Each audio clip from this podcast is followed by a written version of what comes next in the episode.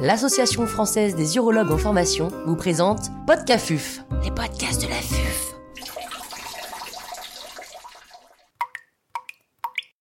Cet épisode a été réalisé grâce au soutien institutionnel des laboratoires Bayer. L'intervenante n'a pas reçu de financement.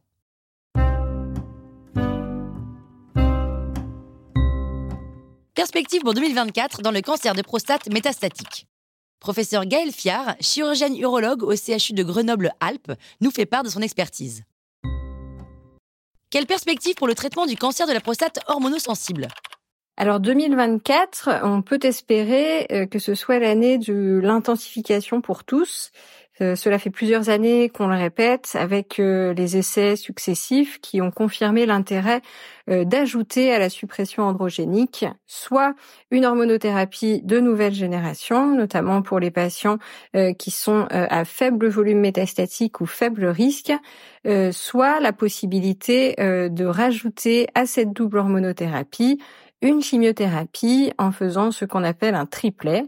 Et donc nous avons les résultats des essais PIS One avec euh, le docétaxel en association euh, à l'acétate d'abiraterone et de l'essai euh, Aracin qui utilisait euh, le et qui ont tous deux montré un bénéfice en survie globale du triplet par rapport à la chimiothérapie seule.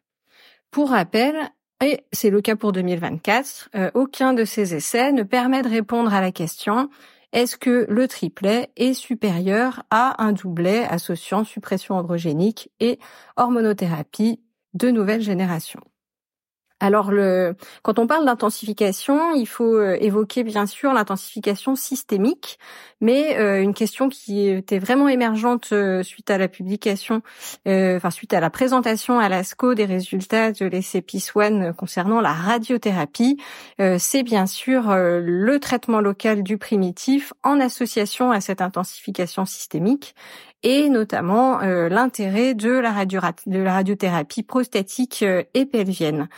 Alors euh, les résultats ont été présentés à l'ESCO avec des résultats euh, qui finalement sont difficiles d'interprétation.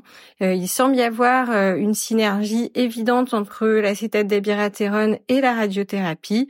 C'est moins net dans le bras avec la chimiothérapie seule. Clairement, euh, on retrouve des résultats qui sont en faveur de la radiothérapie chez les patients à faible volume, mais aussi potentiellement chez les patients à plus fort volume, notamment sur euh, la prévention des complications euh, génito-urinaires de la masse locale, euh, à savoir euh, obstruction urétérale, risque de rétention urinaire, risque de résection prostatique à visée palliative, etc. Ces résultats n'ont pas fait pour l'instant l'objet d'une publication et nous sommes bien sûr en attente de la publication qui va nous permettre de mieux sélectionner les patients candidats à une radiothérapie en association à un doublé ou un triplé. En tout cas, ce sont des résultats qu'il va falloir euh, guetter de près car ils vont certainement influencer notre pratique en 2024. Quelle perspective 2024 au stade de résistance à la castration? Alors, pour rappel, on va cette fois s'intéresser aux patients qui sont euh, résistants à la castration, donc qui évoluent après l'introduction euh, d'une première ligne d'hormonothérapie, et plus particulièrement les patients qui évoluent après une première ligne euh, d'hormonothérapie de nouvelle génération. ces patients, donc pour rappel, vont être éligibles à un traitement par inhibiteur de PARP soit par l'olaparib euh, en monothérapie s'ils sont porteurs euh, d'une mutation, notamment BRCA, euh, au niveau des cellules tumorales, donc de ce qu'on appelle une mutation somatique. mais ils peuvent également être éligibles à une association olaparib plus acétate d'abiraterone plus prednisone dans le cadre d'un accès précoce. Et cela est valable pour les patients, quel que soit leur statut mutationnel. Euh, cela est l'occasion de rappeler l'importance euh, de penser au testing génomique des patients. Et pour rappel, euh, c'est un testing que l'on peut proposer d'emblée pour les patients qui ont un fort volume métastatique avec un fort volume tumoral dont on sait qu'ils risquent rapidement d'échapper au traitement et dans tous les cas chez des patients qui progressent après une première ligne d'hormonothérapie de nouvelle génération. Enfin, il ne faut pas oublier parmi euh, les données euh, qui vont arriver pour l'année 2024 d'importantes perspectives pour la radiothérapie interne vectorisée. On connaît bien sûr euh, le traitement par lutetium PSMA, mais nos collègues médecins nucléaires ne cessent de progresser avec le développement de nouveaux traceurs, le développement de nouvelles stratégies, le développement de nouvelles combinaisons thérapeutiques associant traitement systémique et radiothérapie interne vectorisée. Et nous aurons donc euh, de nombreuses euh, données à suivre pour l'année 2024 avec beaucoup de perspectives de ce côté. Quelles questions restent en suspens en ce début d'année 2024 alors je dirais qu'il reste plusieurs questions en suspens et donc on espère que l'année 2024 va nous apporter quelques réponses.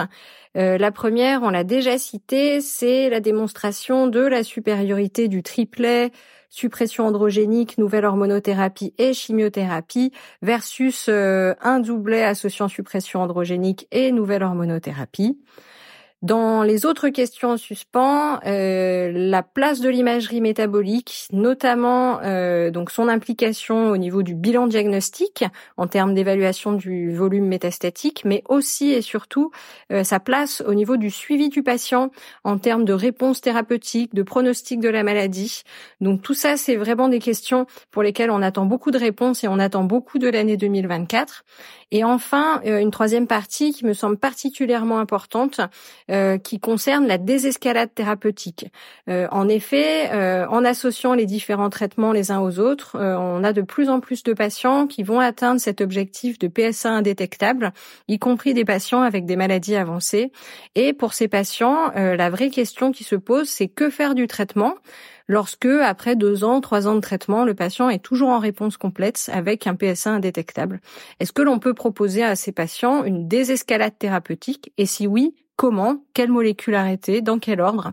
Voilà, ça c'est une question très importante et j'espère que 2024 va nous apporter des réponses.